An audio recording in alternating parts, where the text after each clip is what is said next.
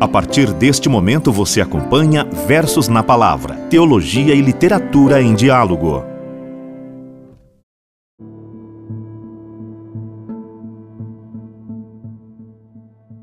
Saudações fraternas a você, ouvinte do Versos na Palavra, seja muito bem-vindo.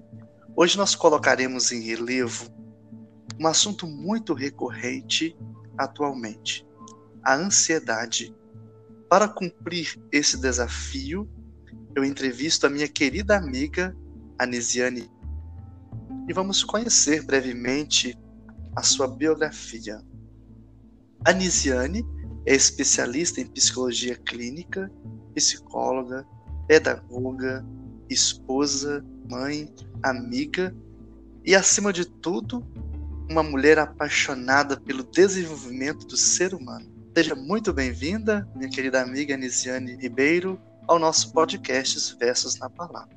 É uma honra estar aqui e eu espero que a gente consiga atingir aqueles que precisam ser atingidos através das nossas falas e que seja um momento de uma troca muito boa. É sempre um prazer revê-lo, Samuel, mesmo que seja virtualmente, né?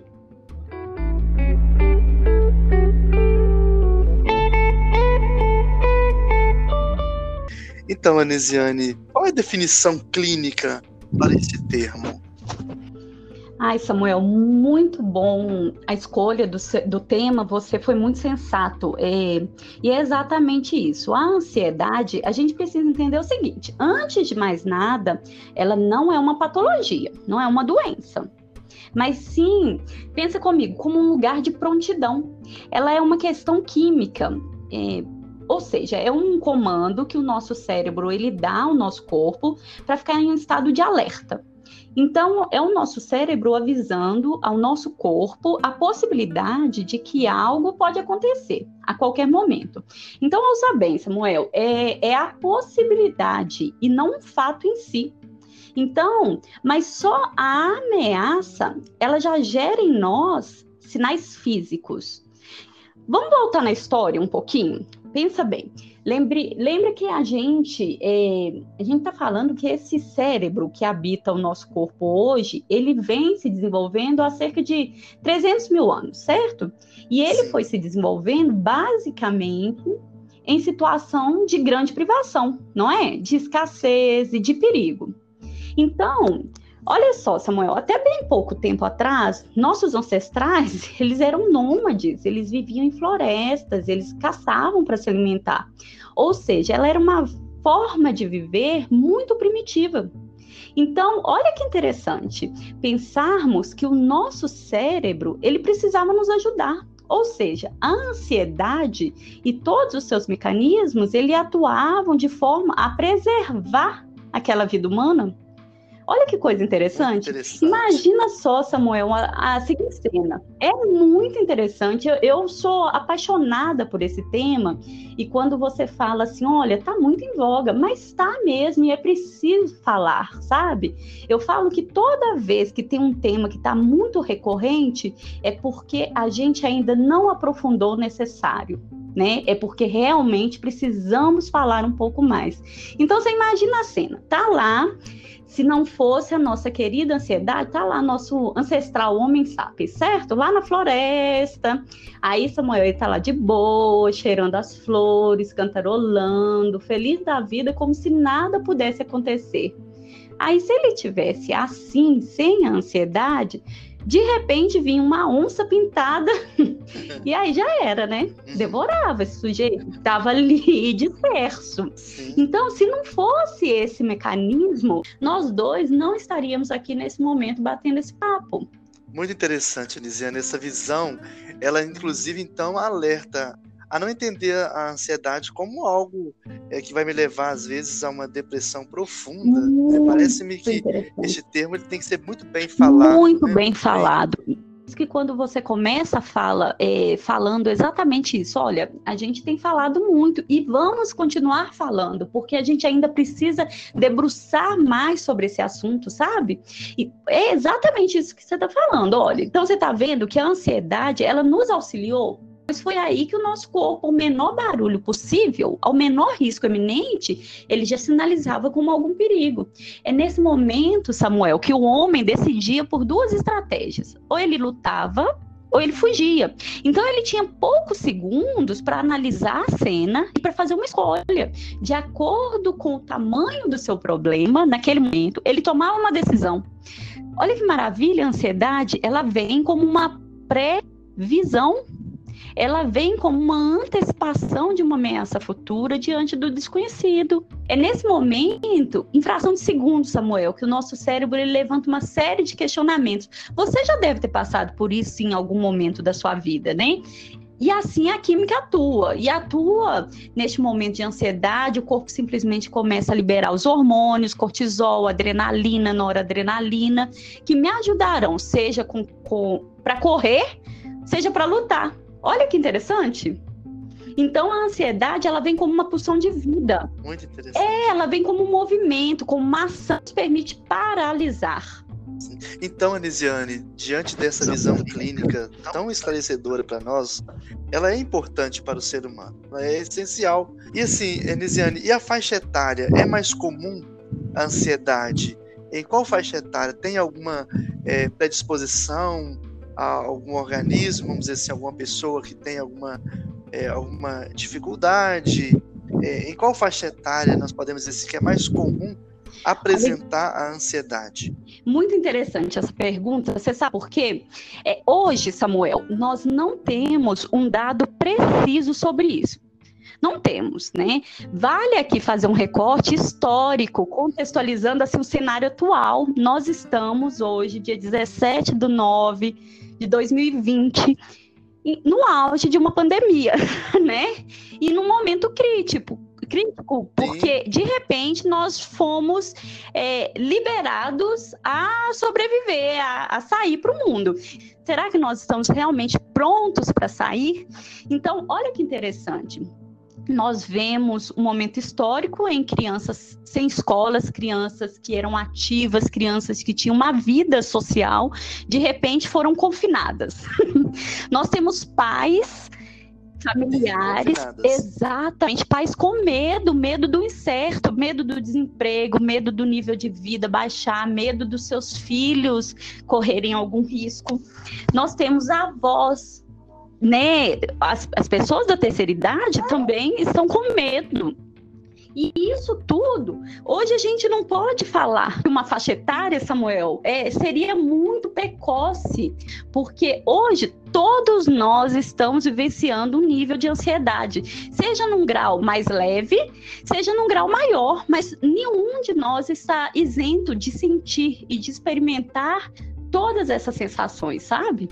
Eu quero, assim, aproveitar te perguntar: nas crianças e adolescentes, existem alguns sinais para que os pais eles notem isso logo no início? Que pergunta boa, sabe, Samuel? Primeiro que é, a gente tem que entender o seguinte: é, e vários dos que nos ouvem nesse momento são pessoas que vão estar na linha de frente. É aquela pessoa que recebe uma alguém pedindo ajuda, alguma orientação, e a gente tem que ser muito sensível a isso. Não é porque eu estou falando do lado positivo da ansiedade que não tem uma questão patológica, sim, sabe? E é, o que def, define se é, do, se é uma doença ou não é muito o nível dela, o grau, sabe? Então você tem lá, você recebe um pai que fala: olha, meu menino era sempre muito ativo. De repente, o menino está prostrado. O menino começa a desenvolver medos, começa a ficar inseguro em situações que ele não ficava. E aí, o, o Samuel, sinais físicos, né? são sudorese, tremor, uma sensação de falta de ar. Tem crianças que começam a falar que está com falta de ar, que está com tontura, calafrio, ondas de calor ou uma sensação de formigamento. São várias sintomas físicos que mesmo pai buscando às vezes uma, um médico, não tem nada clínico ali, né? E sinais cognitivos, um medo de perder o controle, medo de enlouquecer, medo de ficar sozinho. A criança de repente começa a falar que está com medo de morrer, com, com medo de fazer uma prova. Tudo tem um medo, medo de dormir sozinho, medo de tomar banho sozinho. Então são sinais que que a gente não deve fingir que não existe, tá bom, Samuel? O pai, o adulto responsável, ele não pode negligenciar e achar aquilo que na nossa época era muito comum, era coisa de criança, é coisa de menino. Imagina só, se a gente negligencia isso e de fato a criança está desenvolvendo um grau de patologia da ansiedade. Então nós não podemos ser conivente nem displicente com as crianças. Não é uma questão, então, Anisiane, aquela expressão também, né? Ah, tá chamando atenção, quer chamar a atenção do, dos pais, não é uma questão assim, neste nível, é algo que realmente a criança sente. Exatamente, o, o, Samuel, olha que interessante. Até bem pouco tempo atrás, a criança ela não tinha voz, Samuel. A criança, ela não é permitido sentir, se expressar, falar. Então isso é muito novo. E é esse momento a gente tem que ser ainda mais sensível com a criança. Às vezes, se você me permite, eu vou puxar a orelha de alguns é, adultos, inclusive a nossas. Às vezes a gente é muito impaciente com a criança, a gente tem uma expectativa de que a criança seja uma miniatura do adulto. E aí, quando eu falo criança, eu falo criança, de adolescente e dos jovens também. A mim parece que do mesmo jeito que a gente tem uma falta de paciência e de zelo com a nossa criança interior, a gente também tem com as crianças que nos cercam. Nesse momento é hora de acolher, não é hora de punir, não é hora de rotular, não é hora de estigmatizar. Quantas crianças foram rotuladas de crianças difíceis, crianças que eram trabalhosas e hoje são destaque aí na nossa sociedade. Hoje são elas que nos ajudam a repensar a forma de viver. Então, não nos cabe fazer esse tipo de avaliação. Se você percebe algum movimento assim diferente no seu filho, quem é próximo, ela percebe que a criança está diferente. Ela percebe que algo está diferente peça ajuda, né? seja na igreja, seja através de alguma referência da escola, seja através da referência do posto de saúde, seja de um médico de confiança. Mas a gente não pode fingir que não está vendo, sabe, Samuel? Interessante você falar isso, Anisiane, para os nossos ouvintes, porque a tendência, nós estamos vivendo uma sociedade atual um tanto egoísta, né? Os pais às vezes deixando os filhos também sintonizados, muito frequente é, o uso né, do celular para interter a criança e às vezes a, a, criança vai perdendo esse, esse contato vital, essa comunhão vital com a família. E quando você fala disso, né, dessa questão de ver a criança, o pai tem sempre que estar aí no, nesse olhar atento, nesse olhar amoroso, que é o olhar cristão, né? E, Anesiane, então você disse, gostei muito da sua fala, e, e agora eu quero, assim, aprofundar na questão é, do tratamento. Uma vez, assim, que a ansiedade em si, ela não é uma patologia, mas se ela não for bem tratada no devido tempo, eu entendi dessa maneira, ela pode gerar uma patologia. Exatamente. Existe um tratamento da ansiedade? Existe sim tratamento e é muito mais simples do que a nossa fantasia deixa a gente acreditar, sabe? Mas antes disso, eu quero aproveitar a sua fala para falar também para os pais, sabe, Samuel?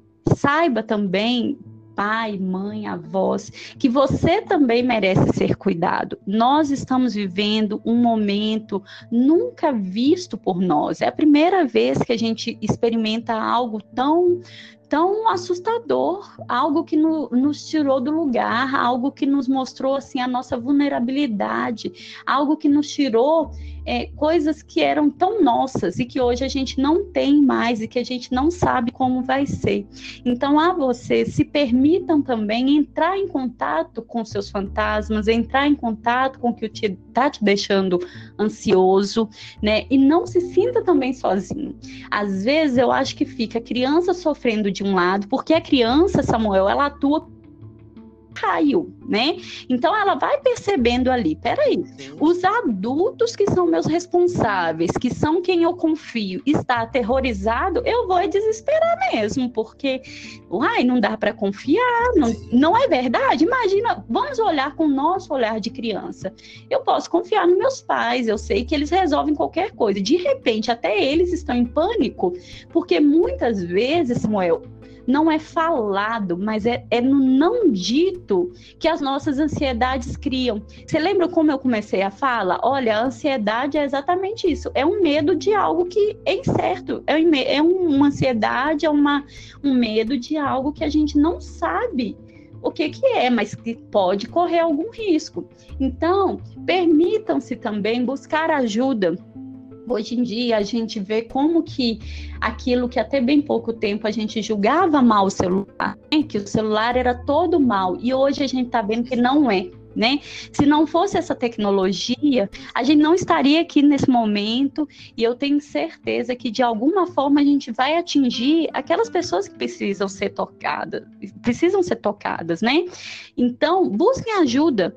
E a ajuda nem sempre precisa ser um tratamento. Muitas vezes a pessoa tem medo, sabe, Samuel, de ah, não, eu vou buscar uma ajuda. Verdade. Não é, tem ainda um preconceito, não é, Samuel? E realmente a pessoa pessoa tem esse preconceito de ir ao psicólogo, procurar ajuda, né? mesmo com o padre, mesmo com algum familiar, esse medo de mostrar a ferida, ele é ruim, não é isso? Exatamente, Samuel. É um medo do julgamento, né? E, e, isso é muito pequeno nesse momento, porque aí eu vejo que tem várias pessoas sofrendo caladas e sozinhas. E é nesse momento que a gente deve se unir. É no momento de fragilidade desse que a gente deve se ajudar, que deve buscar aliança, sabe? E sem se preocupar com o julgamento, e, e, eu quero dizer para todos vocês que o ser humano é um ser que julga. Então não tem como a gente fugir do julgamento, a gente julga o tempo todo. E é esse o tratamento, sabe? Então o que, que a gente quer, Samuel? A gente quer um grau de ansiedade assim, grau 1 e grau 2, sabe? Vamos pensar que é onde a gente pega o positivo da ansiedade, é aquela motivação para seguir em frente, para sentir desejo, para conquistar as coisas, para usufruir daquela ansiedade gostosa. Pensa assim, diante de situações como os minutos antes da gente, de você igreja para celebrar sua missa, não dá um friozinho na barriga? Não dá um frisson? Aquela ansiedade uns minutos antes da gente começar a gravar um podcast? Ou na expectativa de uma resposta de algo que a gente deseja muito? Então você está vendo que essa é a ansiedade que é gostosa. É perceber que a situação que vamos viver é grande, é importante, mas acima de tudo é que a gente tem repertório para lidar com ela, que não vai nos paralisar. É uma ansiedade produtiva, Samuel, que ela nos impulsiona para frente, que amplia a nossa visão. Você gostaria de falar algo? Sim, nos faz, Anisiane, até preparar melhor as coisas isso, Samuel. Quantos profissionais antigos na sua carreira a gente, a gente conhece e ele ainda assim sente aquele frio na barriga e ele, e ele sente aquele suor nas mãos, sabe? E isso não significa que ele não saiba fazer, pelo contrário, significa que ele sabe da responsabilidade.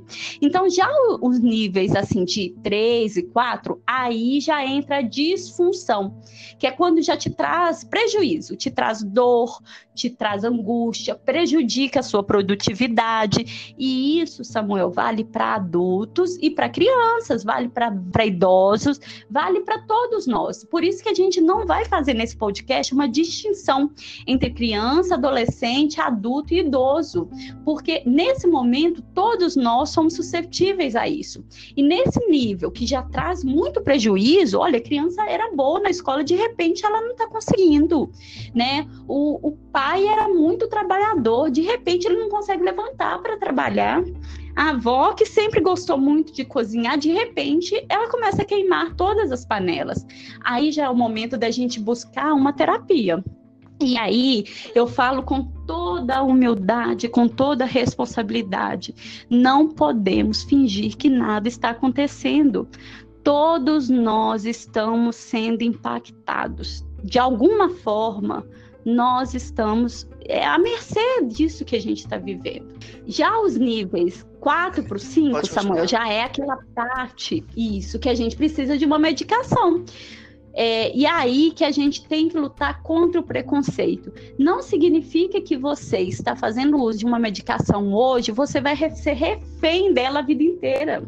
Pelo contrário, às vezes você utiliza uma medicação ali por três meses e você volta a ter a sua a sua calma novamente, você volta a ter a sua concentração, você volta a produzir. Então, nesse momento, a gente já precisa do auxílio do processo terapêutico e também de um psiquiatra.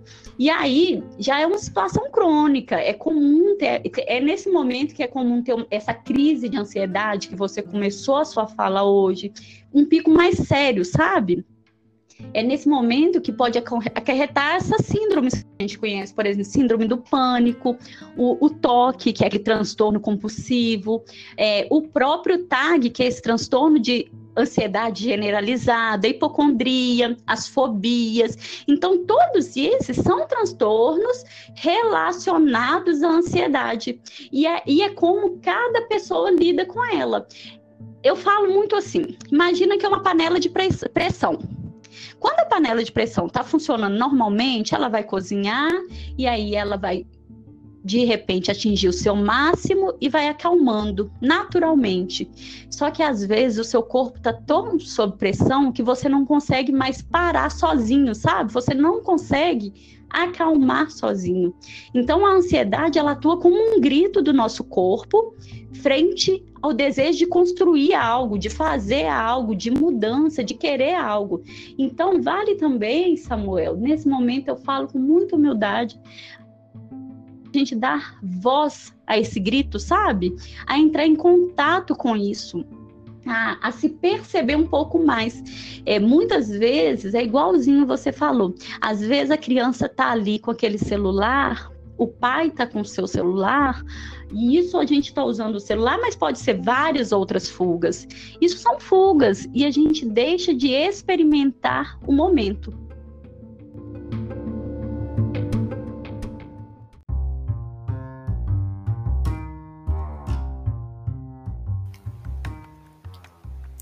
No nosso próximo episódio, nós vamos conversar um pouco mais com a Elisiane Ribeiro sobre este tema tão importante, a ansiedade.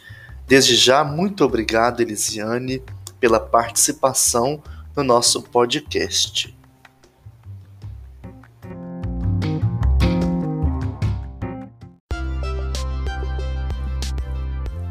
O episódio em uma frase.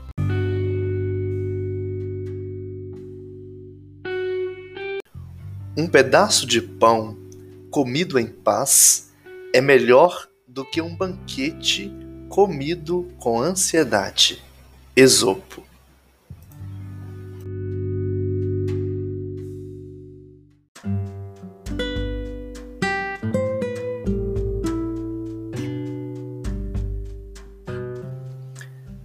É o momento de iluminar este episódio com a palavra de Deus nós vamos escutar primeiro a Pedro, capítulo 5, versículo 7. Coloquem nas mãos de Deus qualquer preocupação, pois é Ele quem cuida de vocês.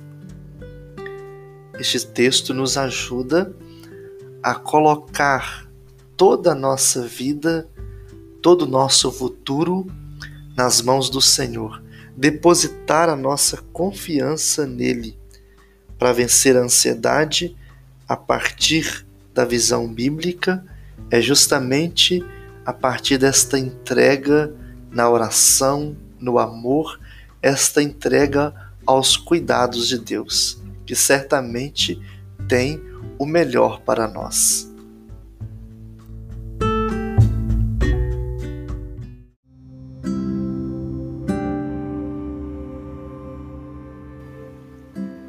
Estamos no final deste episódio sobre a ansiedade.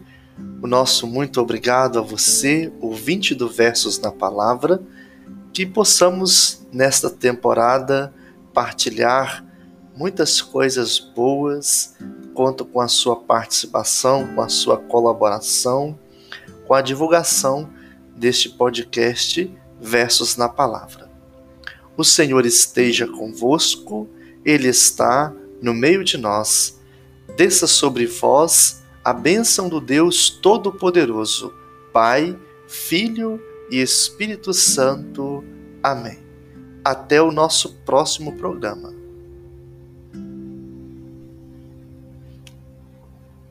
Até o nosso próximo episódio. Até o nosso próximo episódio.